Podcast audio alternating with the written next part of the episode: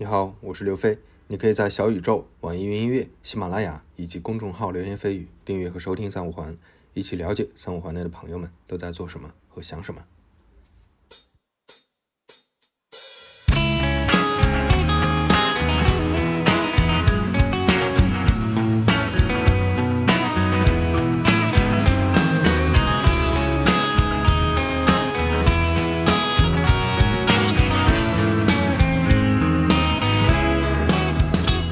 欢迎大家收听三五环，我是刘飞。今天邀请到的嘉宾呢是大辉老师，跟大家打声招呼吧。呃，大家好，我是冯大辉。呃，我是应该是从一三年开始就是小道消息的听众了，对，也一直关注五马科技的那个发展，包括我跟二爷也是也是朋友，很高兴能邀请大辉老师来啊三五环做客。嗯，好，谢谢刘飞。呃，那我们就聊一下我您作为前辈，我会比较关心的几个问题啊。我们先从第一个问题，可可能有点大，反正就我们随便说，说到哪儿算哪儿。第一个问题就是，呃，你会感觉你从业，你从业相当于多少年了？有十几年了，快二十年了，快二十年了。对，嗯你觉得这 这二十年时间里，就可能你跨度了是从那个 PC 时代，对吧，到到 Web 二点零到移动时代这几个阶段，你会感觉现在互联网公司有哪些差别？就是还是打破了很多我的认知吧。嗯我以前从来没觉得互联网公司会有这么大，会有这么大的呃影响力、渗透能力，甚至影响到我们生活的呃、嗯方方面面了。嗯这个嗯这个以前完全想不到的。以前可能觉得就是就是一个一个一个行业，对吧？就是一个对，觉得以前觉得它就是一个行业，它跟其他行业可能是并行的，但现在它慢慢的影响到了越来越多的这样的行业，甚至快变成了，呃，在很多经济领域都变成了一些接近主导性的地位，完全突破我的认知。因为我刚入行的时候，那还是呃做软件的时候，嗯 做软件，而且当时很多很多那种巨头型的公司，现在已经完全没有了，嗯就消失了。那个这个是不可想象，就感觉一些一些动物或者是一些物种灭绝了一样。对，你那个时候根本想象不到什么，比如说那个阿里、腾讯会变成中国呃市值最高的公司，或者说他们他们创始人会变成首富，根本想不到这一点，是吧？这个差不多能想到，但但没想到会这么大。嗯，对我没想到这个阿里会这么大，因为 如果如果想到阿里这么大的话，就那大以前就不用离职了是吧？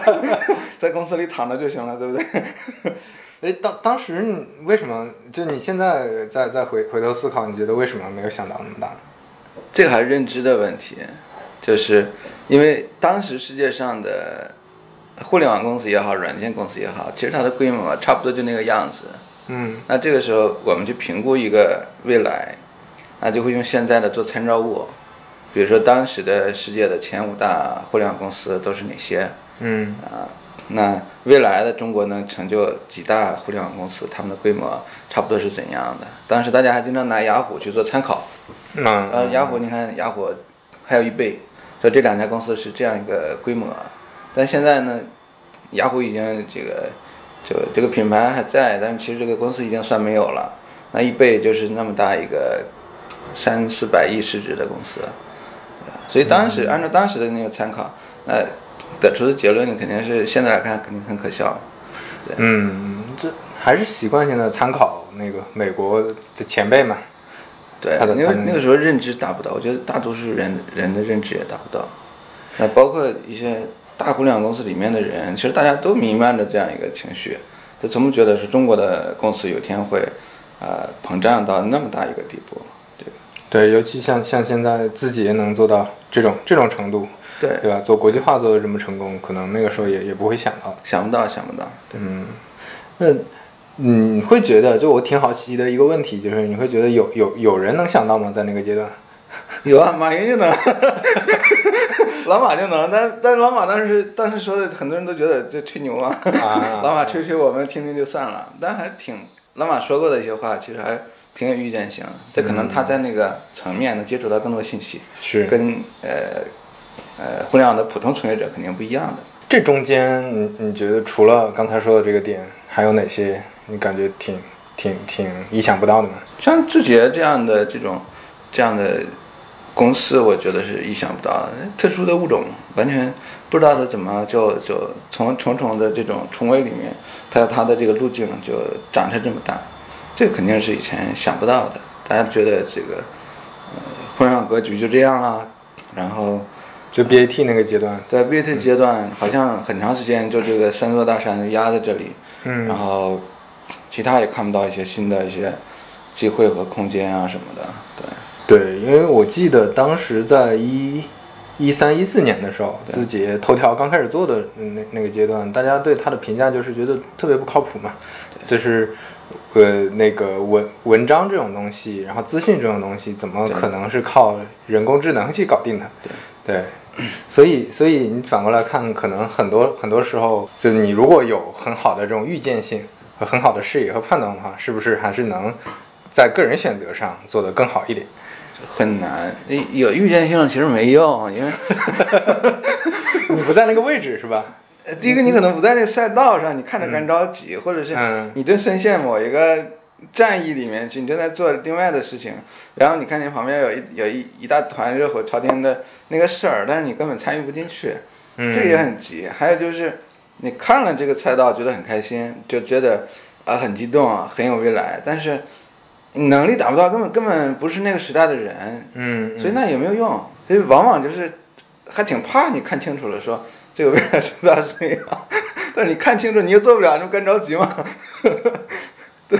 嗯。有好多人马后炮嘛，马后炮他说某某事情当初他就已经预见到怎么样，这没有任何用的呀。你反过来看，比如说我们拿比较经验主义的视角说，你身边的这些朋友现在呃比较成功的也好，或者说发发展比较顺利的也好，他们更多的是当时的视野呃认知更好，选择更好，还是说因为嗯别的原因概率问题？当然，这个幸存呃这个幸存者偏差肯定是有的。嗯那另外呢，我几乎没有看到说一个人，因为他有他高瞻远瞩啊，他预见到未来啊，然后他投入某一个领域做了很多年，最后成的，嗯，都不是。他开始看到的机会都没那么大，但是可能他善于坚持或善于抓住一些变化，然后，呃，在一个领域里面一直做下去，最终找到了一些新的机会。嗯嗯那这样的反而是是最多的，还有呢，那呃，包括原来刘大里的很多老同事呢，对他们来说，我觉得就是大家的最好的品质就是那种坚韧、坚持，才能把一个事情去做到做很多年，一直在相信这个事情，一直扛下去。那这也是一种，但是这个我并不觉得是他的，呃，是因为他有洞察力才去做啊，去去去做这件事情，而是说他越做，他越会发现自己的这种潜力啊，自己这样的能量一点点发挥出来，那他找到了自己的那种那种人生的价值了。这是我观察的，不一定准。对，那嗯，一是是不是也有可能有些人也也也比较能坚持，也比较有韧性，但是他他坚持错了赛道，呃，他坚持错了方向，也也有这种，对肯定是有存在那的。那就他的一个，我现在做的就是，对吧？做这个，嗯我们我们做这个医疗，这这这这是个什么烂事儿吗？这个就对吧？就这个赛道本身特别艰难，是吧？这事儿本身就挺难的，当然，你投资人不听这个我的节目对？投投资人不听你，他他不愿意听你讲这些东西啊。对，但这个这是有些人就这样选嘛。嗯对，这个也是说，我既然选择这个这这个战役或者这这个这个战斗，就在这个去呃赛道里面去跑。那如果我看临时看到了其他领域的一些新的东西，嗯。其实就呼应到前面那个问题，我也不能跳到一个新的领域嗯再去去做。对，对，这样子损失反而更大嘛，沉没成本嘛，就。但人你很难去说，你在一个职你的职业生涯里做到都是那种最优的选择，这不现实的。就你暂时的这个、这个选择好像挺好，但过几年来看，可能就是一个巨大的错误，这种都是有的。对，选择上我我一直我最最我我这几年的反思就是感觉是你手里有什么牌，你先把这个牌打好，你不要老想着换牌。我靠，他手里摸到了好牌，我把手里牌先扔了，我重新摸拿。到了牌，新的牌一发，可能又变化对了，对对然后对。所以就人生这蛮奇妙的一个事情啊。嗯嗯，你觉得现在公司本身的组织文化会有一些区别吗？比如说早期的互联网公司会觉得更更理想主义嘛，还是因为我感觉现在的巨头公司它毕竟大了嘛，它的整个组织管理也慢慢的很像一些早早年间我们做互联网人比较鄙视的什么外企啊、对央企啊这种状态。嗯找这个，呃，这个这个话题倒挺有意思，因为从呃我的观察，从这个开始的中国的这些互联网公司，其实都不怎么有什么管理文化的，嗯大家都没有，全是摸着黑玩儿。嗯嗯嗯直到了说有一家公司，就比如说就阿里学了这个记忆的文化，就通用的这样的文化，他把他的文化的一部分拿过来，并且结合中国的一些特定的这样的一些呃，也说国情也不好，就是中国文化的一些一些特征吧，把它结合的蛮好的。这个时候才有了，我觉得才有了这种管理上，哎，原来说我们可以探索出一种特定的这样的一个管理模式，然后很多中小公司去模仿或者说借鉴硅谷的很多那种好的公司的一些机制，但大部分都是不成功的。嗯嗯。然后就到了到了再往后，就是大一点的公司，它都要搞自己的这些文化，它那个文化都是有一些来有些来路或者有些脉络的，比如说呃你去观察腾讯呐、观察百度啊，观察什么，它内部的这个文化最初的，它都是有一个思想的一个一个来源的，但嗯，但是现在呢，就是说，如果是研究公司文化，大家可能更多就是说看看字节的这样的一个这个公司这个文化机制是怎么来的。但它，嗯，其实我觉得字节是从从那个网飞学到了很多东西，或者说直接拿过来，因为网飞嗯它那个 PPT 里面的那个就直接拿来用。直接拿来 PPT 的里面很多条，他拿直接，而且他用到了。真正的用了起来，这个是很了不得的。嗯对，在其他公司可能看到了这个东西，嗯，但学不会嘛。但看完他学不会，或者说执行不下去，最终对那就变成一个四不像的一个东西。对对那在这个过程中里边，其实呃，中国的这种各家公司这种管理，那是个千姿百态、一言难尽，然后经常会有小公司学大公司，对然后带着一种一种迷信或者带着一种盲从的对这个这个在里边。那这么多年下来，我觉得这也是一个没有什么一定之规，适合那家公司就行呗。对，我我我也觉得现在很多，就且不说大公司，嗯大公司一般他做到这种程度，老老板的水平、管管理者水平肯定是高的嘛。有很多小公司是盲目的去学大公司，对吧？就自己怎么样，阿里怎么样，对，尤其这两年学的特别多的什么中台啊，这这些，对对对就是全都超过去，超过去发现我这公司都都就一条业务，我要啥中台？它不需要嘛，就是对他，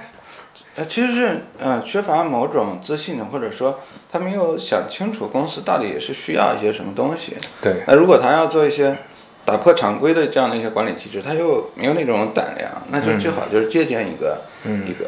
一个什么嘛。这也是我我不太能看的，就我我对那些读 MBA 回来管公司的那些人，就特职业经理人，呃，倒也不是职业经理人，很多创业者他也是读啊 MBA，、然后读完了，基本上公司会搞得更烂。对，因为他从来没有一个这样的管理的思路的形成，然后他不知道这个东西该该去跟谁学，或者说这玩意儿到底怎么干呢？然后他就突然有一天找到一个说，哇，我有一个方法论，有个参考，原来我了解到可以这样去搞公司，他就把这套东西就在自己公司上吭哧吭哧就干了起来，嗯，最终可能大多数情况会把公司搞得很乱。像这种情况，你会觉得他们，比如说是不是应该就在大公司做做几年，去看看一看里面是怎么样的，这样当然好了，对，或者说自己去实践一下，而不是说去学一些理论嘛。就 MBA 的东西很多还是太理论了，对吧理？论的，因为这个是呃能去读 MBA 的，其实还是一些比较有呃比较有想法的这样的一些管理者或者说创业者，呃公司老板什么的。还有很多呢，他就是土老板或者乡镇的那种企业家，然后他不知道这东西应该怎么搞，对对，他就这个上上那些野路子的各种培训班，是。这千奇百怪。如果去看，要有人写中国公司的这种管理的思想史，这这这种传承其实是挺有意思的。嗯嗯，对，是是，得适应自己的现在团队的状况、文化、规模、业务的形态，对。就不同公司不一样。确实很难，就是或者说它确实是一个玄学了，到最后，嗯。它也很多人也并没有把它当成一个科学的东西去对待，说它有一个方法论可以实践、可以验证，最后有一个更好的结果，没有，它更多是说我搞一枪，觉得哎好像有用，那就这样搞下去，然后我再搞一枪，哎好像没用，那新的那个方式我就摒弃掉，然后他是通过这种盲目的这种测试，这这个我觉得没有任何的科学性可言。嗯嗯，对，现在互联网就刚才我们也提到嘛，早年的时候大家觉得 BAT 三座大山好像就已经就压在压在这个互联网行业里了，就没什么变化了。就后来还是会有很多新的变化，有拼多多，有字节，然后有有出来很多新的东西，呃。然后现在大家又开始出现这种论调了嘛，就可能也没什么新的要素了。这这个确实也没什么就科技技术上的新的要素了。对，呃，大家又在讲是不是现在也也要进入一个稳态了？这件事儿你怎么看？还有没有新的这种机会？为了说的对一点呢，就是说机会肯定有，正确一点。啊 机会肯定会有的，但是可能会很少。对嗯。我当然很少，不是因为呃行业的本身的问题，还有一些外在的一些因素，比过去的限制是更大了。嗯，对。嗯。比如说像像我们这样的这种小公司，它现在创业所面对的情况，所面对的需要解决的问题，跟五年前、十年前的完全是不一样的。嗯。那这个变量其实是影响了很多公司，可能就涨不起来了。嗯，你说的可能是比较重是吗？其实是因为因为呃，因为需要监管，需要许可，需要嗯嗯这方面的一些呃风险的这样的处理，那这个会带对很多公司带来了巨大的障碍。这是因为业务形态不一样，比如说是你做医疗的原因，还是说就是现在整个互联网方面的监管就在变多？我观察到整个互联网都是这样了。如果嗯呃头条是从今天起来的，如果比如说、呃啊这个条条件是这样，那头条就这完蛋了起不来的，嗯，对吧？它上不了，它都上不了云服务的。嗯嗯上不了，那云服务没有就这几家，它哪一家它都上不了，嗯，明白。对吧？云服务说我随时给你关掉，你我你国内只能选这几个云服务商，但这几个云服务商说我这有门槛，嗯那嗯你有相关的资质吗？你没有的话，我就我就停止你的服务，不让你上来。嗯你有想法，你去别的地儿去找去。他说那我自己建个机房，我自己搞一个，呃，我自己搞一个 IDC 之类的。你这那你要进机房，你也需要有门槛，需要有其他东西，嗯你所有的路全堵住了。就十年前可能说我们，我们可能自己机房里塞一台服务器，就能用嗯就跑起来了。是，那现在这个这个变量就就影响了很多很多公司。嗯对一方面是说允许做的那个那些事情是可以做的，比如说你可以上阿里云，你可以上腾讯云，你可以在上面做一些不痛不痒的一些小应用，但是嗯稍微敏感一点点的，稍微需要一些管控的东西，你在你对这些平台的博弈，你就你就败下阵来。嗯嗯。对，他说你没有这个资助，你上不了线啊。我我自己感知到的，可能除了这些，还有一些难度在增加。比如说以前以前那种，嗯，比内容或者社区啊等等那种产品类型还是有机会的嘛。嗯但现在大家做的可能比较重，这对这这个几乎就没有了。对，要做教育，要做医疗的话，那一起步成本就非常高对。啊，再加上获客，对吧？现在的获客也不是当年那个获客，当年获客你，嗯，还有那种什么社交裂变的等等那些说法，现在你获客就是那套就没有用了呀，就是说你再搞什么什么增长，可以搞这些东西就没用了。现在就是大力出奇迹，对我钱砸下去，然后有效就得砸钱果，对吧？或者人人那造假的，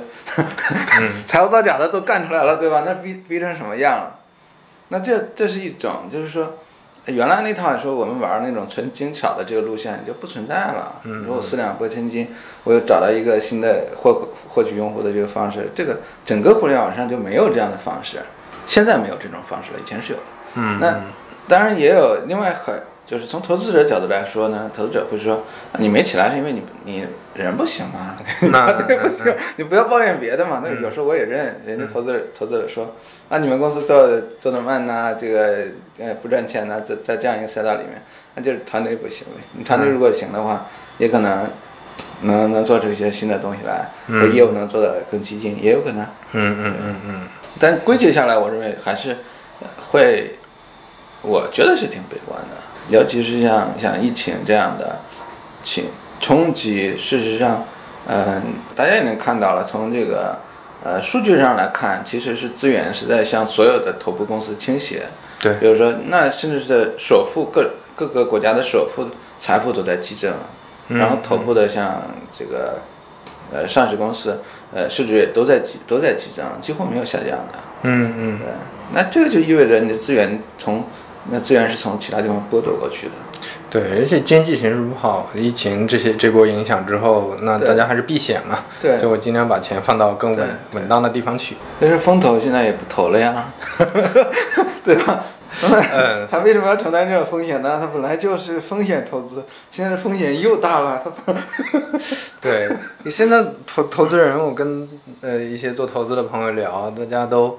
以前都是我我我先去看能十倍百倍的那种很牛逼的项目，我不管风险。现在是我得开始风险，哪怕两倍三倍我也看一看。对。现在就是避险了。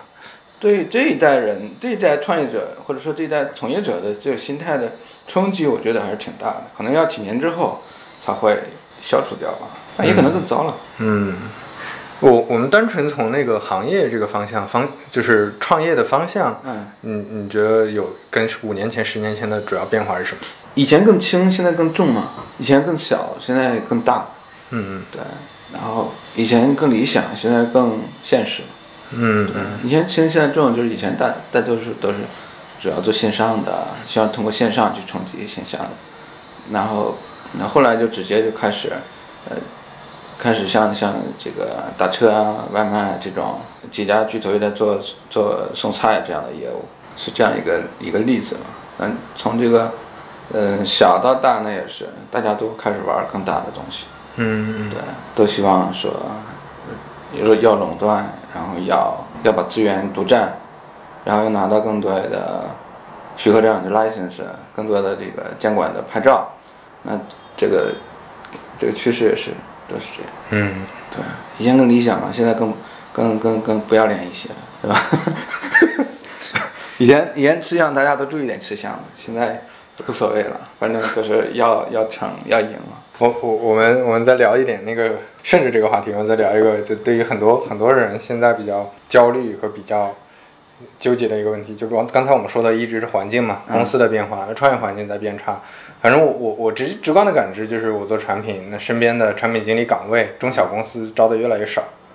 对，就就本身招的就少了，那大公司的门槛呢又越来越高，其他行业就是其他职业职位也存在类似的情况，就现在大家也经常提三十五岁焦虑嘛，嗯。对，这这件事儿你是怎么看的？你有什么感知吗？哎呀，别焦虑嘛！你看，我们都早过三十五岁的人，没一个焦虑的嘛。对，就是过了也就习惯了。其实不存在某一个点，说，嗯，你那个点你会特别焦虑，然后到那过了那个点你会怎样？就没有的。嗯嗯就是，当然现在可能年轻的呃听众啊，年轻听众，他他感受不到这样，他可能觉得突然间某一天他到到了三十岁，那一天就会是个特别重要的点。嗯但其实没有的，我已经忘了三十，我过三十五岁是什么样，三十岁是什么样的。嗯嗯就你可能好久好久，突然一想，哦，原来都过了也没怎么样啊。嗯嗯。这就像说说这个，我上学的时候呢，遇到两千年，嗯。大家就觉得，哦靠，就一九九九年的冬天，然后这个新什么新世纪。之交，然后又讲讲一大堆一大堆，但那一天那一秒钟，那过去也就过去了，不会发生什么大的变化，也没有什么历史性事件，其他都没有，就是时间过去了而已。嗯，对于大多数人都一样的，就三十五岁也好或者怎样，那三十五岁肯定有他的一些优势和和他的一些劣势，你不能说你这个优势一直是有的，嗯。一直说我三十五岁我跟二十二十五岁是一样的，他有的我也要有，对吧？他有更多机会，我也需要有更多机会，不一样的，我觉得这个是没法比的。三十五岁只能跟三十五岁的人互相比较，嗯嗯嗯。嗯，如果是比较的话，当然最好是不要去比较，不要去去焦虑。就每一代人都有自己的出路，嗯嗯，这个出路它就会自然的摆在那里，然后你会找到自己的一些路径啊。我觉得就是过去的那那些年呢，或者那十几年，因为整个互联网一直都在行业都在增长，都在往上走，大家都觉得哇，这个你一直这样才是最完美的。那突然之间遇到一些波动，有些人就会受不了了，觉得是不是对未来就就很就希望很小啦，就压力很大了或者怎样。但是就是随着一个波动之后，可能又这个行业又起来，又会继续往上走，那呃机会也也会越来越多。而且你对比传统行业，好像你比如说你像汽车行业或者什么其他行业，它都是几十年没有什么大变化，对它就是缓慢增长。然后你在这个行业里也没有说我遇到特别大的焦虑，可能这个焦虑还是源于。就就你刚才说的落差嘛，就这几年的增速远没有以前高了，那大家就会有这种落差。对，还有一些呢，是因为这个呃媒体啊、自媒体啊，一些人这种无端的渲染，让、嗯让让这一波人心里就跟长草了一样。这就跟到了某一个外国的节日，可能是个根本就不是什么重要的节日，嗯但是如果你 你你走到哪里都看见这个节日的宣传，嗯就各种各样的活动，让你心里又长草。哎呀，不行，我们要去参加这个节日。嗯这种宣传或者这种这种渲染，那其实是也挺我挺反感的。嗯嗯对，就是闲人太多嘛，对，然后刚好这波人也有足够多的时间在网上进行，呃，再次的、多次的这样不断去传播这种事情，就会把这个事情好像变得变得特别重要一样。但其实它真是这个领域里面、这个行业里面最微不足道的一个东西。谁在乎你三十五岁啊？嗯嗯 对不对？人三十四岁、三十六岁有什么说法吗？对不对？那人都差不多的呀。嗯嗯 就它只是一个话题，就或者是最终会变成一个梗，变成一个文化的传播的因素，就像嗯说格子这个程序员穿格子格子衬衫一样。嗯嗯但可能其实没有人他妈穿格子衬衫，但是大家就把这个东西当成不断去说，不断去说，最后形成一个很固定的一个一个这样这样一个话题。那嗯，其实它根本不重要，或者说不值得我们去花这么多时间去对对去说。当然，对但没办法，我们今天又说了，对对对，因为 对，又说了。嗯，你会觉得这种焦虑是没什么必要的嘛？因为你你你到那个阶段，该处于什么样的环境，你该做什么样的决策，你就还是还是还是会那那样去做的嘛。这波人已经是就是整个，不能说是天天之骄子吧，但至少说已经是得天独厚了。嗯一直经历了行业的增长，有各种各样的机会，做各种行业的人都能进来去做互联网，对，对吧？也也对学历对什么相对来说那个要求也是比较低的。嗯然后真正有才能的人几乎都能崭露头角，嗯嗯多幸福啊！我们在办公室里吹着空调，嗯嗯嗯嗯 对吧？嗯，别的行业从业者的辛苦，那那是辛苦或者那种要命，他们其实是没有时间跑到互联网上去说的。啊，这有种感觉，就之前跟在在前面几有几期跟跟一些嘉宾聊，大家也提到说，你就老往上看的话，你就永远是焦虑嘛，因为你永远上面都有东西。呃，你你你偶尔往下看一看，你看到自己所处的位置，就是那个心态可以平和一点。你往上看永远是焦虑啊。就就像你说的，有的时候你如果再去体验一下其他行业，同龄人，对啊，大家差不多的人的生存状态，有的时候你其实跟他们聊一聊，你你发现你也并没有比人家牛逼在哪儿，你可能就是运气好，就是运气好，进了这个行业偶尔进了踩进了这个点儿，对然后进到了这个行业，就从一接触了一些人，对从此你人生发生一些改变。对但是你并不是因为你自己能力多好啊，读了什么嗯学校，这些都没有，就是运气。嗯嗯，有这么好的运气还在抱怨，对 对，这何必呢？就是本来是应该很开心的，对不对？就是还是羡慕那些运气更好的嘛。嗯，嗯其实已经坐坐在说几千块钱很好的椅子上，吹着空调，这个这个办公桌收拾的物业费也死死贵的，对，但但是你你还去比那些更好的，那那就嗯这是这是不快乐的根源嘛。嗯就好多人不快乐，就是因为他他太喜欢跟别人比较，但比较是无止境的。对，对吧？别人更好的公司、更好的收入、创业成功，然后更好的物质的这样的生活，那永远比不完。嗯对我经常我经常给给，就是我劝朋友就说，我说你看那谁虽然比你好，我说但他其实可能有病，对吧？我说你也不知道他有什么病，但其实他可能有有为某些啊、自己的不是咒别人啊，就是不是诅咒别人，是因为这客观事实，他能有自己的那那一些困扰，内嗯对对对心的、身体上的、生活上的一些困扰，但是你又不能完全了解别人。对你我们看到的肯定是我们希望看到的，或者说他他希望表现出来好的方面嘛，没有人是老把自己不好的方面表现对对对那困扰他也不会讲给你听。那每个人都有不一样的那个什么。你像我我我遇到很多朋友，他们就会讲哇，你到阿里是不是？到时候你变成 P 九 P 十，那些人就整天都不用什么都不用干了，就坐在办公室前面，在那儿每天安安排这个安排那个。不是的呀，P 九 P 十反而非常辛苦。反而不快乐。他对对其实那些真的不一定很快乐，然后也不一定那种，呃，或者说那个心理状态可能就不是很舒适的状态。对对对，就整就你没有，呃深入了解过，没有全面了解过的时候，你只还是看到一部分，那这个时候你就就会，而且你拿的是人家好的那部分，跟你不好的那部分比较，对对吧？你你你当 P 六 P 七，但是挺舒适的，其实平时还有还有功夫去去早点下班回家休息，或者或者周末去怎么样，但是。你你只看到他赚钱多，然后你有休息时间，你你你拿你赚钱少跟他赚钱多去比，对，大家大家还是习惯性的这么去想。就这种比较，其实真的是这个痛苦的根源之一。对，但人呐、人的天性又很难不去比较，所以就需要不断的就内心去去调节嘛，就不断的去校正，不断的去告诉自己，这无所谓的，不要去影响太影响自己的这样的一些感受。嗯，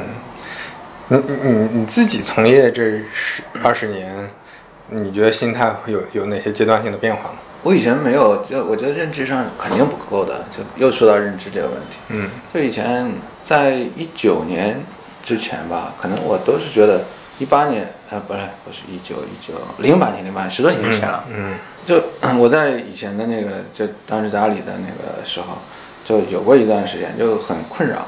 就是到底要去做什么，就不知道的，嗯。就是也是处于那种不上不下、不到满足，对对当前的状态不满意，但是也找不到更好的解决办法，然后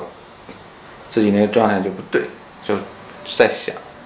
但那个时候我还想不到说我要去跑去要去创业啊，要去做什么，我就没有想到这些路径。嗯嗯但是这个就跟玩游戏一样，说，呃，一个地图是黑的，还还有一片是灰的，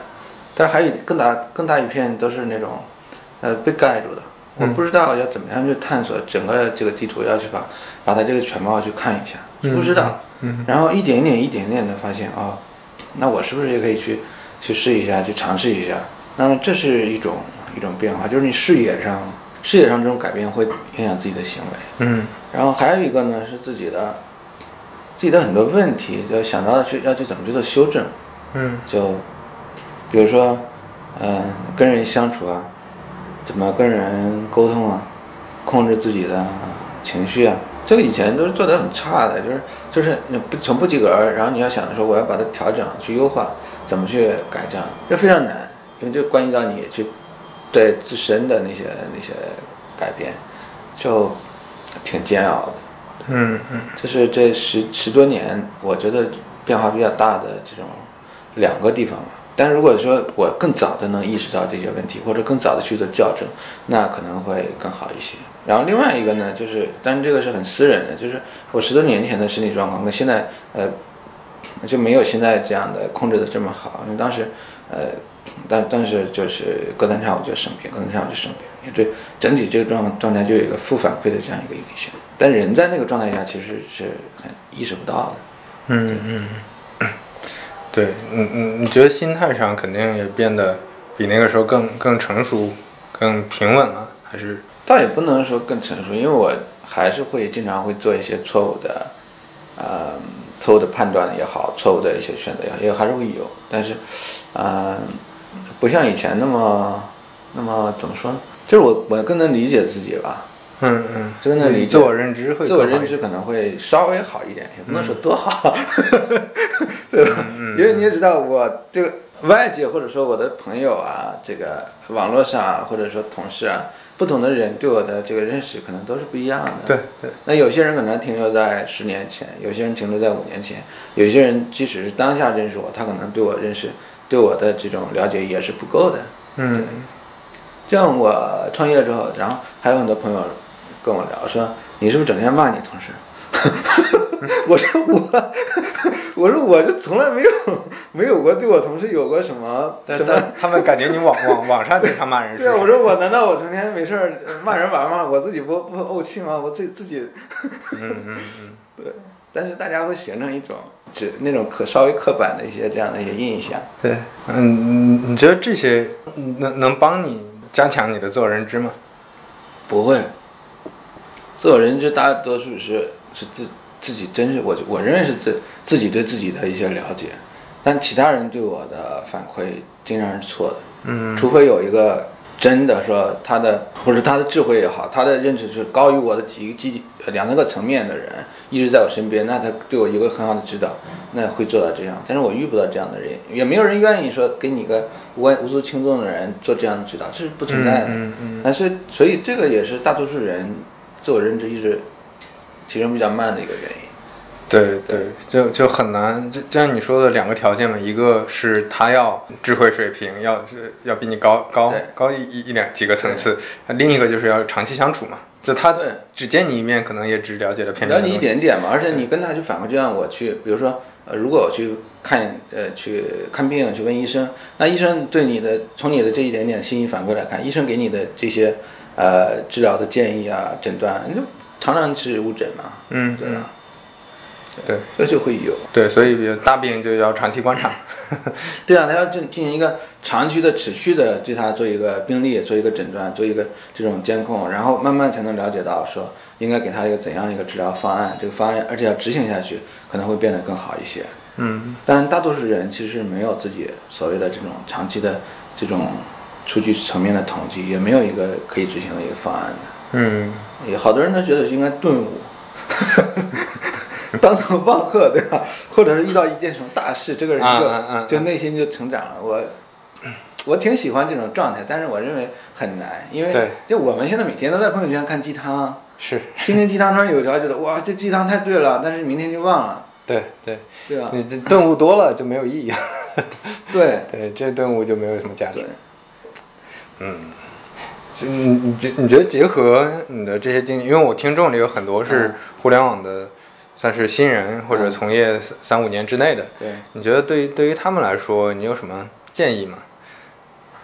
嗯，不管是职业，我们刚才聊到职业选择上，嗯嗯的那个这个自我认知，或者说你怎么去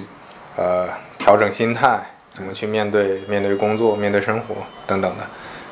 嗯，其中一个建议呢是希望大家有有有更好的同理心。但我这个人本来是没有同理心的，或者说同理没有意识到还嗯嗯世界上还有同理心这个东西。但是后来，呃，随着我越来越了解，发现原来我自己其实是具备一定的同理心，但是可能还不够。嗯嗯那呃同理心当然是说一一个是说我能感受到，呃，感知到对方，还有就是说你怎么去感知对方。嗯就是你对对方究竟了解的有多少，你才能感知到对方。你不能完全了解一个人，你怎么能感了解他的痛苦呢？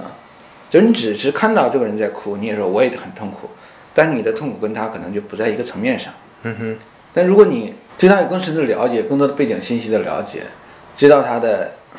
呃痛苦的根源来源，然后呃他当下所处的一些境遇，那你可能就你呃就能感受会更深一些。但是嗯，我观察到大多数比我小的人，或者说啊、呃甚至我同阶段的呃同年龄段的人，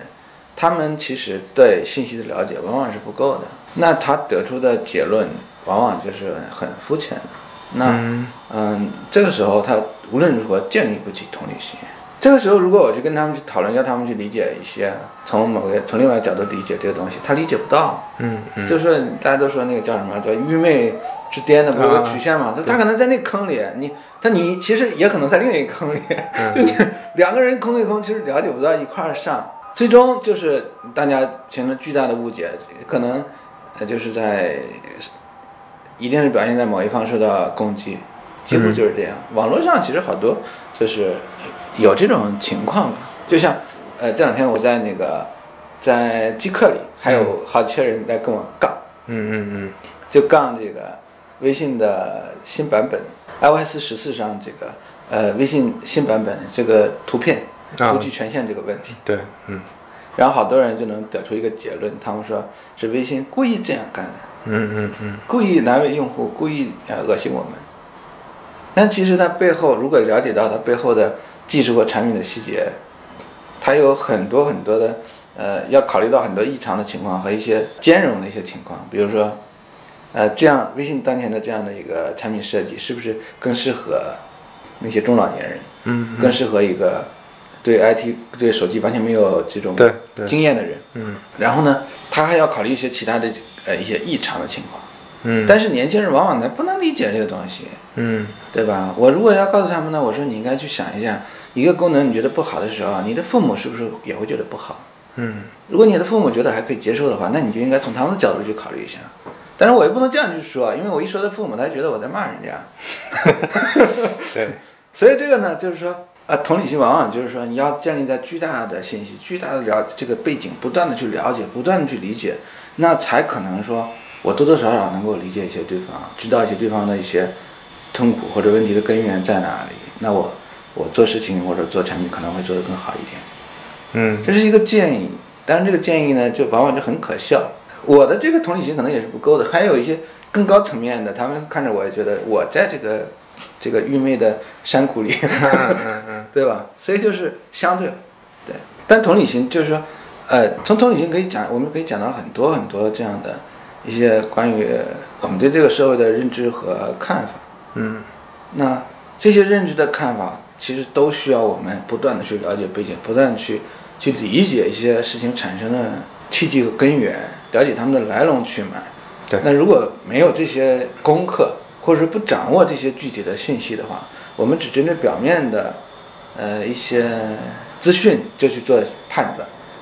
这个就就变成盲盲从的一群人。对，就是我以前说群盲，就是就是一群傻乎乎的一群人，看见一个东西一个一个结论就跟着乱走，然后自己又觉得自己很正义。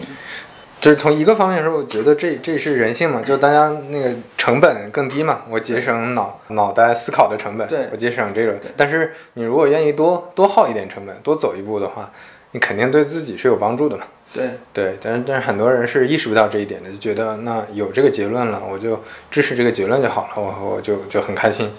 但是就是我是我之前看到的所有结论，我认为可能都是不对的。但如果我对某个结论特别感兴趣的话，我可能去把它呃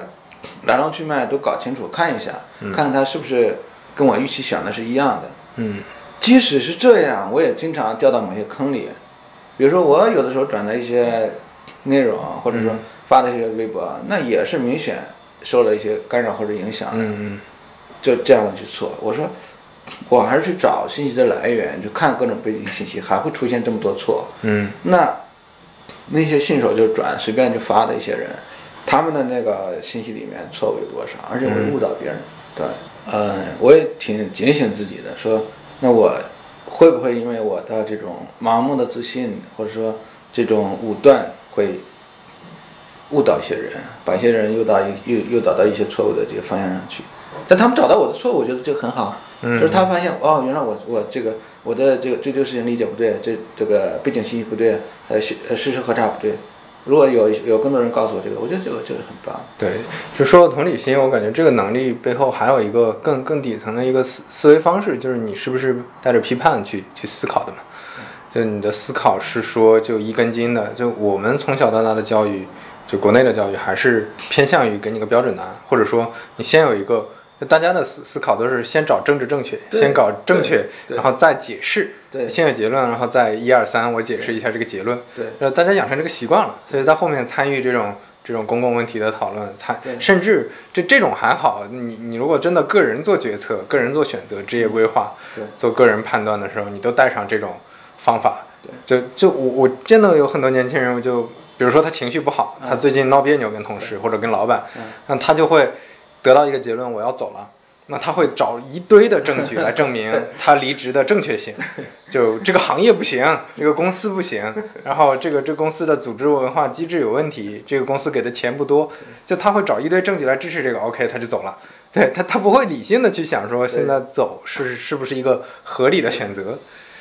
因为这时候他他他也不从外界吸收一些反馈，他也不去咨询别人的意见，就是往往都是在建立在自己的主观的那个对那些信息上，这个大多数时候是有问题。对，就就像你说的，他们压根儿没有想过，有可能结论是错的，就是他们从来不会想这个事儿，他们永远是结论是对的。这这个事儿，你看我之前在网上写东西，有很多人跟我跟我杠，大家争论的时候，我发现这些人是无法被说服的，那你这个就没有意义了了。解的信，我觉得还是他了解的信息少，不知道对这个事情背后还有很多因素会变成一个这样的结果。嗯，就我们讨论一些公共事件，呃，经常会出现这样的情况。对对对，就是先一窝蜂的支持这个，哎，出来一些新信息一窝蜂的就去骂他，对，呃呃，但是就是公共纯的公共事件，因为我没法去做去做实际的去做调查嘛。但是有一些涉及到一些互联网公司的一些公共事件，我我会单独再去做一些了解。一了解发现，哇，原来披露出来的信息跟实际的信息还是有很大差异的。对，那就是这样一些一些事情都能够去呃让我挺警醒，要反思，说不要去乱下结论，因为结论真的是不太对。这这个说的是是是一个怎么说一个比较底层的建议嘛？那如果说比较具体实际一点的，你觉得在现在的这种互联网环境下，大家做职业选择或者做个人规划，嗯，你有什么建议吗？作为互联网，我互联网我总的来说，它还是一个很好的工具。嗯嗯就是说，你不进入到这个行业，也要很好运运用了这个工具。那如果进入到这个行业，它本身意味着你已经有有更大的可能。嗯那呃，当然现在有很多人，他可能说，我要去考公务员，我要其实从业其实存在着这样的一个大的一个呃分水岭嘛，就是大家越来越多的人去考考公务员，觉得要去做那样的事情更稳妥，变成一种新的人生价值。这个在我我以前是不敢想象的。嗯就我那个年代说，这有一个人要去做这样，我说这个人这脑子进水了吧？他为什么要去做这样的事情？但现在嗯这个变成了某种呃叫什么叫叫可靠还是怎么样？反正就变成了一种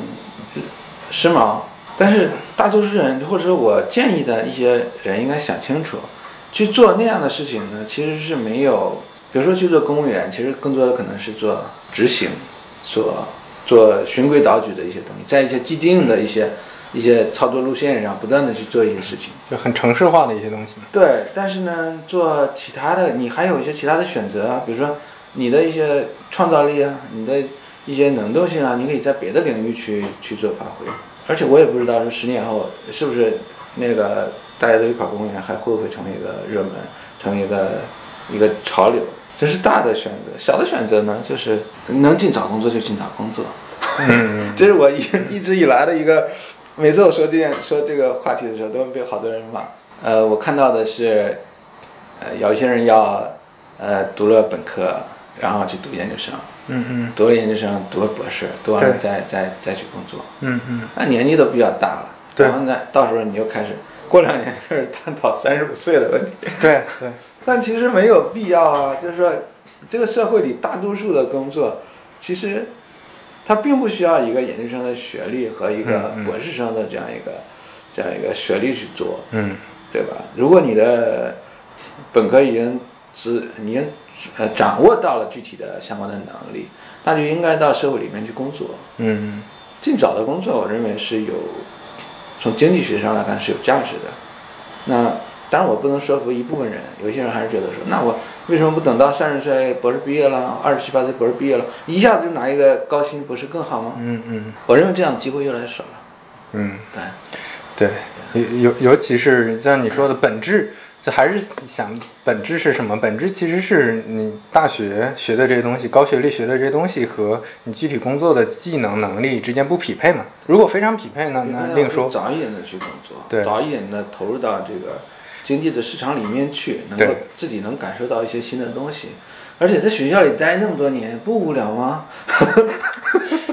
而且反而学生思维更加固化了。那我们刚才说的很多这种思维问题也会存在。另外，我不能忍受的就是学校里面会存在着很多循规蹈矩，很多嗯。呃智力和劳动力的浪费，嗯嗯。对吧？比如说学校就告诉学生必须要去做这样的东西，然后就把他们头脑固化掉。了。还有呢，就是存在着大量的，尤其是我们这个行业，嗯。那些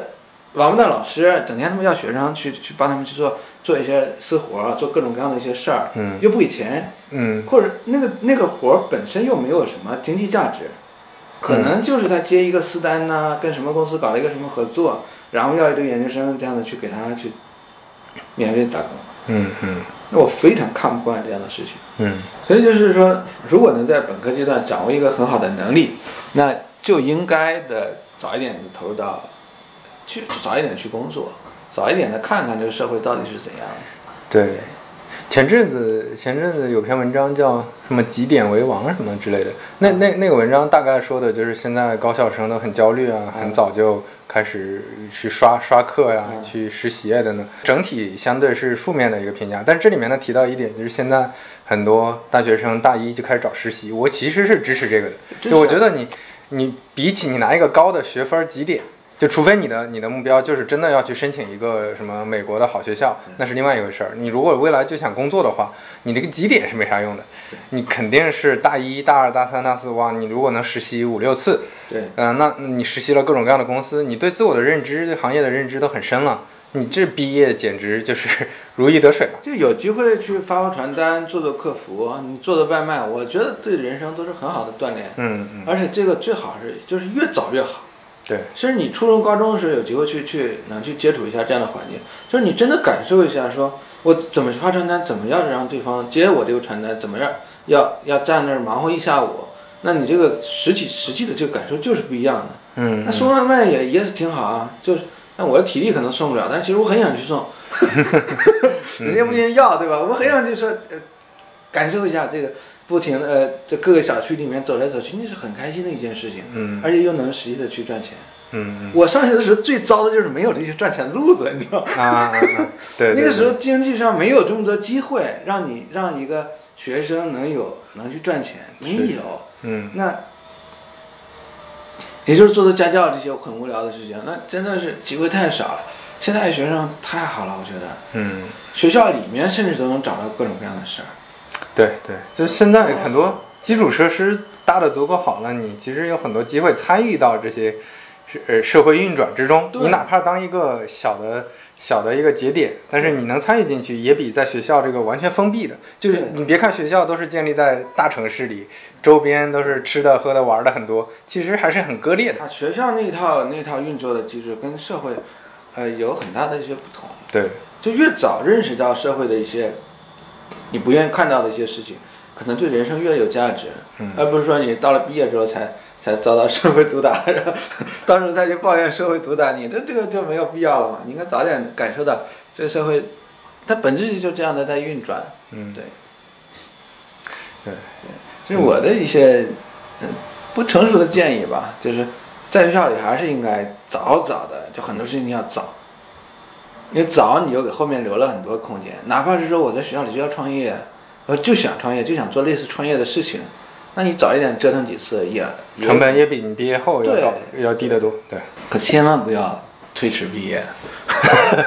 千万不要说我找不到好工作我就就延期毕业对对对对对这个千万不要，千万不要。就是逃避就业，然后就就想着靠学历或者别的刷一个好机会，那就每人的那个黄金的时期很短的，就是智力、体力都在一个巅峰的状态，其实真的很短。嗯，你现在会觉得比较享受创业的状态吗？就比起你在阿里或者在在之前的工作，哦，当然更喜欢现在的事情，嗯嗯虽然现在也做的不好，但是还是喜欢现在的事情。嗯，对，主主要是因为什么？是就做自喜欢的事儿是吗？呃，一言难尽，就是说，我也很难精准的描绘出来为什么会这样。我我现在比以前更开心，嗯就我自我评估下来，比如说，当然会有不开心的时候，那大多数时候不会像以前那个样子。你自我就你自己能感受到你喜欢呃这个状态，嗯，那有有保持一个呃那种感觉，一些做一些具体的一些事情。那当然也会有自己不想愿意做的事情，都但是少。嗯，就以前呢是经常会有，经常会有，这真正的是那样。这是因为在大公司里，很多时候你还是要就比较不由自主吗？你觉得会有这种？因为大公司会有一些场，就是类似那那样的氛围。嗯你进入到那种氛围，你就要跟大家一样，嗯，你要配合，你不能说我想怎么样？不能说你他妈一开会，一群人说都平级的人，一群人说周周二开个会，然后你说我不开会，你们开会我走了，这是不现实的嘛，对对对，对吧？我有几年，我有很长一段时间在大公司里面就受不了这样的，嗯，就是你一进到会议室就想说，我现在马上就要走，我要我一会儿要干别的事，我要去就，就你那大脑就在神游天外，嗯嗯嗯嗯，然后一天的会议下来，你就会觉得特别的疲惫，就会觉得耗尽了。对。一天下来你什么都不想干，脸色状态都不对，而且你你会感觉没干啥是吧？你就觉得愧，你就觉得这一天在公司是没工作的。对，就我经常带着这样一个心，这一个感觉说，坏，这今天我我在公司没工作，嗯这他妈怎么办？晚上干活吧。嗯然后就带着一个这样的一个想法去，但实际上是说，并不是说你白天没工作，你晚上干活就会让自己开心，而是因为白天会让那种消耗掉你的心力消耗完全消耗掉，你也不想说话，你也不想去做别的，你就你就想找到一件新的事情去赶紧去排解掉，就很难。嗯但如果这样的事情是周期性的，不断不断的一直在有，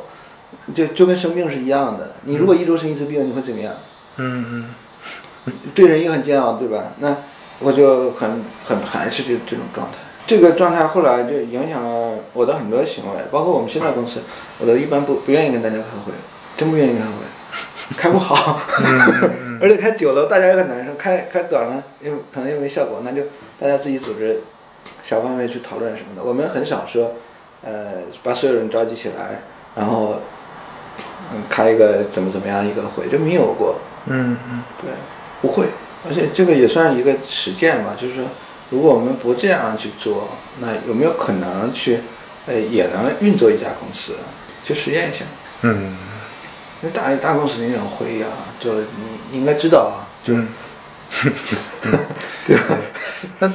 有的时候我也在想，大公司这么多会，可能也是不得已嘛。就是大组织我要运转起来，我只能依靠这些机制、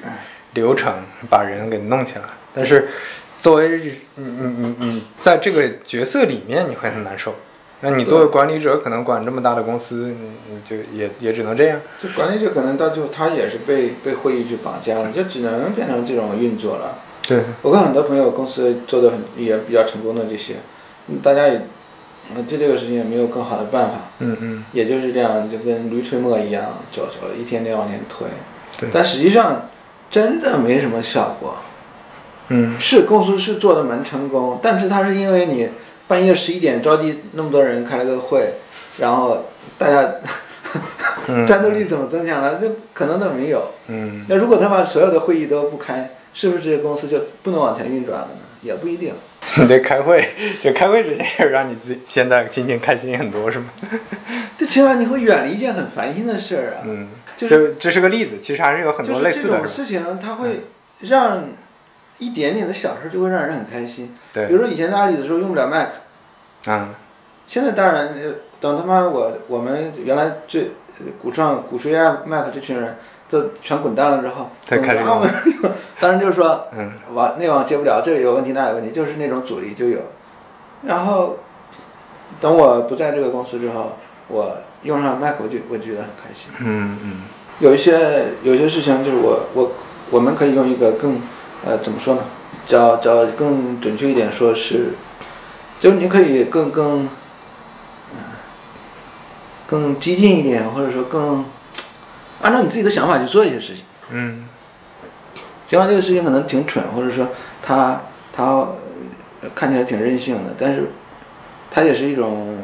呃也是一种尝试。嗯那如果那样，就有可能带来一些新的契机、新的机会啊。这么说可能比较虚，应该怎么用一个具体的例子来描绘呢？我也描绘不出那种状态，但是就是，呃，挺开心的吧。嗯，会感觉是不是会感觉就参与决策比较多了，然后成就感会高一些？那个对我来说没有，我我不决策，反正我挺开心的。啊，我我不不是说所有事情我必须要有有我决策我才开心，那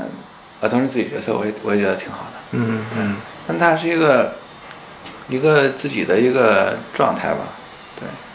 当然，这个状态如果说我们公司能更赚钱，能养活更多人，让大家都有一些投资人也能赚钱，嗯嗯，同事们也能分得更好的利益，那那我就我觉得成就感会更好。那现在其实是状态虽然还算凑合，但是成就感是不够的。嗯呃，当做成一件事情的这种快乐程度是不一样的。嗯哪怕是一件小事，跟在大公司做一个这种大项目，这种快乐程度是完全不一样的。你在大公司做一个大项目，比如说你哎，你给公司增加了十个亿的 GMV，也不会特别开心，是吗？没有用，嗯，就不一点都不开心，甚至是不开心的。为什么呀？对，甚至是不开心。你不会感觉你你参与其中是一个成员，就别人提双十一啊，这个我参与了，没有没有这种感觉。就这种成就感，后来就变得非常的小了，因为觉得是在往自己脸上贴金。我我会有种感觉是这个谁做都可以，对吧？这是个大可以，就是大公司它是一个什么样的状态呢？就是我以前有个比喻，这个比喻、我一直认为这个比喻很形象，就是说，呃，大一点的互联网公司，大一点的公司可能都算，它就像一个高速行驶的一辆列车，嗯然后这些员工呢，就他妈在列在这个车厢里面做布朗运动，什么样的都有，每个人都很好像都很辛苦，冻到西歪就推着车走的，还有一些人在努力的推着车走，觉得他妈这车就是我们推走的。嗯嗯但实际上，这个车自己有它的这个惯性惯性和它的这个自己自己有的这种动力，它就是在往前走。但是每个人都觉得自己的这个很辛苦，这这价值很大。对，所以所以所以你那个没有成就感是源于你你发现我靠，原来我是在做这种运动，那我那我觉不做，得可能就是在做 布朗运动，就是嗯真正的去产生产生对公司的价值，可能是别人并不认可的价值，嗯对吧？因为一个员工做的，或者一个一个基层的一些员工做的，一个管甚至是一个管理者做的一些工作，可能公司并不认可。嗯对吧？那你说做这东西，最后你只能自我自我自己感动自己，说，呃我曾经参与过一个怎么怎么样的一个项目，嗯那 自己安自我安慰嘛，因为同行都知道，那又不是你做的，不是你自己的公司，你他妈在里面就是打酱油的，嗯嗯，那后来我就不好意思，觉得这种这是这给自己贴金嘛。就大公司里都都会都会是这样吗？就像你那肯干活不都会了，还是有很多人真正在这也那肯定会有给齿轮上润滑油的，有人造齿轮，有人真的是在在驱动这个公司去运转的。嗯但是有一些人其实是这样，其实我们不能不能太极端，但是也不能说去感动自己。这大公司可能出现这种的概率更高一些嘛，就出现布朗运动的概概率会更高一些。小公司布朗运动就，呃小布朗运动公司就停了，对对对，对不对？但是你想，这其实大公司里面就是存在那熵增啊，就是各种信息在增加。嗯就有些人真的在公司里可能一个月什么都没干，嗯对吧？就是开会，各个甚至他一句话不说，夹个笔记本就到会议室里面戳着，戳一个月，大家都还以为他干了很多活儿，嗯嗯对吧？因为都从来不在座位上，一直在开会，这个人忙得一塌糊涂。嗯那真起到什么作用了？我觉得其实没有。嗯嗯，对，是那个时候你就会觉得我人生就是在在虚度，就是在耗费了很多时间，而且那种那种紧迫感就会，当每当想到这时候，内内心就有紧迫感。但是，嗯，我有的时候也会想，因为我小公司、大公司都待过，想听你的看法。就是你比如说你在大公司，你做一个小的东西，你做个小齿轮，嗯可能真的你觉得让这个火车跑快一点了，呃，这是一种选择。另一种选择就是你你你确实你觉得自己在做很多有价值事情，再做很多东西，但是你因为你在小公司，所以产生的影响不是特别大。对，对，但是那这种选择的话，你还是会觉得后面这种更更能实现个人价值，是吗？不，我我认为是呃，不是说后面更能实现个人价值，是说对于有过一些经历的人，或者说有过一些取舍的人，他愿意去做一个看起来短期没有回报的这样一个东西。嗯就是在暂时可能看所做这东西可能都是好像没价值，好像是，但是它有一天它或许能成为一个新的价值。那就是我我不能每件事情都是最正确的，或者说每个都是最优的选择。很可能此刻我做的事情就是一个不是很很很划算的一个选择，嗯但是要试一试嘛，对，对。嗯但是就是一个人在职场里不能总在小公司做，也不能总在大公司做，嗯对，就是你不能总赚钱，你还是要亏点钱的嘛。嗯对吧？就算很赚钱，也要做一点公益嘛，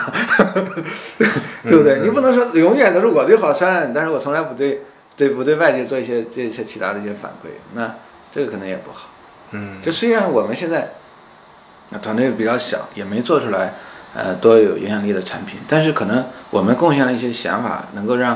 呃有些同行也在借鉴我们啊，那我认为也是产生了一些价值。嗯那如果有一天我们真的把产品的实际的商业价值也做出来了，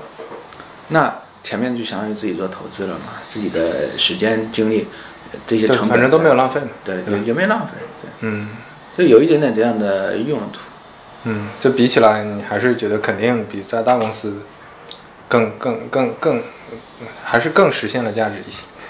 嗯，就我心里会更更喜欢做这样的小事情，就是总有人要做，愿意在大公司里做，总有人愿意在小公司里做，做自己的这个、这个什么嘛，嗯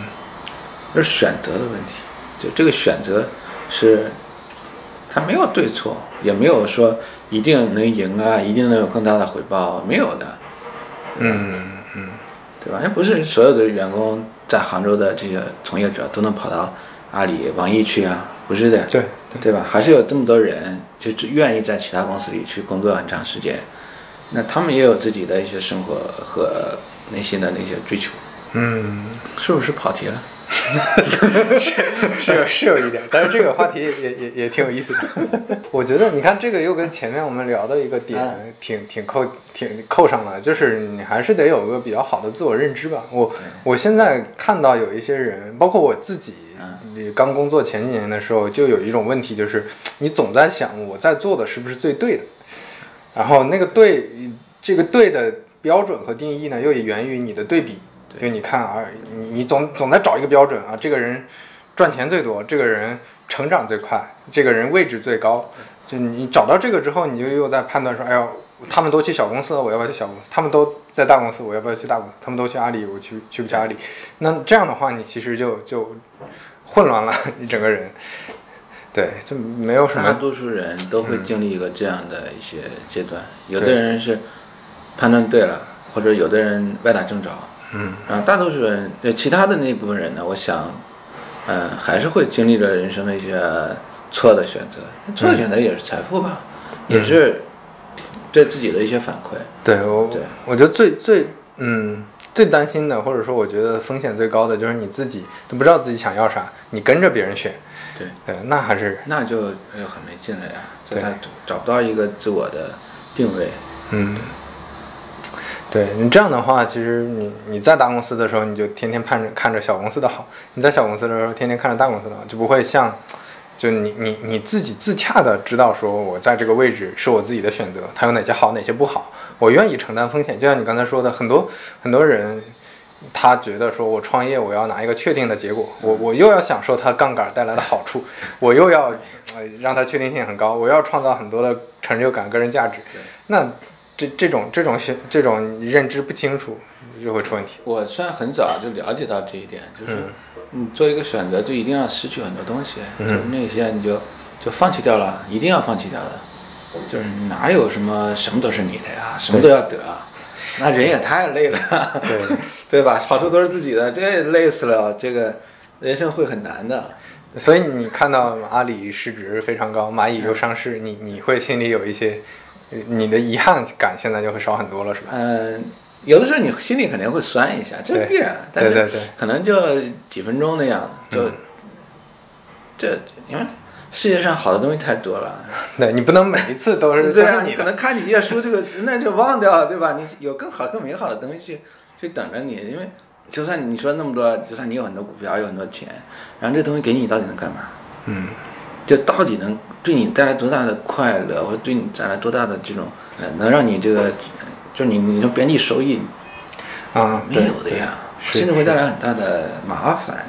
对，嗯，这这就是心理学上我们经常会就没得到的东西，你就会加倍的去增加它的那个那个效用嘛。但其实它并没有那么高效其。实没有，其实没有。嗯，对，就像呃你说你的车要开多好，房子要住多大，还是怎样，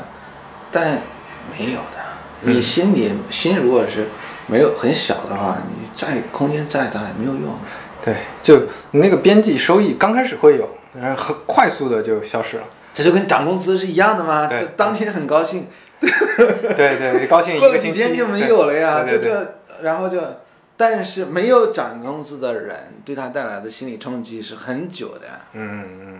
如果他他不停的陷入到这样的状态里面去，就会很难受。嗯，没有涨工资的人我是 我是无所谓的，就就就就皮了，就 因为我知道，就是这世界得到这么多已经够了，还要多少，对吧？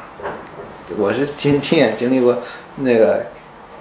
就是别说中国，就是家庭社会，就以前很穷很穷的那个那样的状态，经济都很落后的状态，一直到现在，还他妈能坐在这里，我以前想都不敢想是吗？就是真是不大可能想象的，因为以前的认知达不到，是我们想不到说二十年后中国会怎样，社会会变怎样，自己会变怎样，是不够的。嗯虽然从社会世俗的成就来看，那还不够嘛，就是你又不是什么这个没有上福布斯，没有去什么创业怎么样的成功，没有去影响多少人，这些都都都没做到。对，但已经在咱们就是平凡人，就是个普普通通的人，这这你应该开心才对啊。就是我前几天跟人还讲一个例子，我说我说今年有这么多人能用上 iPhone，嗯我说这就是一巨大的，呃，我想着，因为想这件事情，我都我都觉得很很幸福，嗯嗯嗯对吧？因为我觉得这 iPhone 这玩意儿得他妈卖五十万，嗯嗯，对，就这么好的一个科技这么好产品一东西，它实际上应该卖五十万，应该只有极少数的真正那种大土豪才能用得起，其他人我们就用用他妈砖头机一类东西就就就可以了。嗯但是科技的进步让我们用到这么精巧的东西，比他们一一个以前的那种航航天飞机用的东西还精妙，还还威力还大，哇，多好的一件事儿！对对，尤尤其你想，真的我们现在在国内的生活，尤其城市里的生活，非常幸福了。真极其幸福，你对点吃个饭都有人给你送来。对呀、对呀、然后然后你打车也不用等，你就你你所有的东西基本上网上都能完成。你尤其在浙江里面，政务都很方便，对，对啊？你你你就是你五年前、十年前的生活上的那些小麻烦都已经解决掉了。嗯以前就是一我杭州以前十年前杭州打车特别难，就没有这个这个打车服务的时候，杭州打车累死了，每天站在街上坐半小时，没车。对对对 然后还有到政府部门办事啊，这到机场啊，各种各样的这些都很麻烦。然后十年之后这些全没有了，嗯就我们用这么小的成本就享受着这么好的生活，我靠，该知足了，对不对？对对，还是这这这跟前面说的边际收益这个点也是一样的。大家刚开始用的时候觉得挺爽，后来就忘了，就忘忘掉它，不对它有什么真正的喜悦了。但是我还时常会想，会当样拿起手机的时候，还会觉得，哇，这个太好了！这 我们我以前就从来不会想到说，能有这么一个一个牛的东西在我眼前，这样让我这样去使用。我刚毕业的时候就梦想着说，呃，我要有一台自己的 IBM 的 ThinkPad 就很好了。所以我们都还是要理性乐观。有的时候确实这样，你像比如说刚刚毕业的时候，就大家就在讲说三十岁的问题，嗯啊，到了三十岁又在焦虑三十五岁的东西，大家都是这样。对我但就是不焦虑。对，你理性乐观，你去你去把现在自己过好了，你要相信，可能后后面还是会变好的。只不过人，我觉得这一代人就是这一代人就是可能到了六十岁，到了七十岁，状态都会很好。嗯，那焦虑什么呢？就是你 我们要接受一个慢慢慢增速的一个状态嘛。前面增速太快了，嗯对，对，前面增太快了，后面慢增速，我认为也完全是可以可以接受，嗯并且成为一个常态的。嗯，即使慢增速，大家的生活状态也很好。好呀，我们聊了挺久了，聊一个多小时了，不知道聊的挺挺挺好的。虽然是我不过你预期啊。可可以可以，就嗯，我觉得虽然很多不在大纲里，但是不在大纲里但是但是？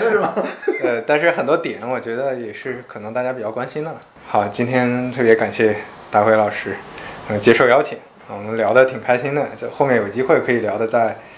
我们可以聊聊业务的东西。今天聊的还是可以多聊一点细节的东西啊。对，今天聊的还是一些呃我们看的大面上的东西吧，对整体上感觉。对，嗯，但是我，嗯，谢谢刘飞啊，就是我的有些话可能会会冒犯一些听众，希望大家不要太介意，个人观点，哎，我觉不代得表节目方意见的，个人观点。好的好的好，那感谢大辉老师，我们今天节目就到这儿啊，大家拜拜。啊，拜拜，谢谢大家。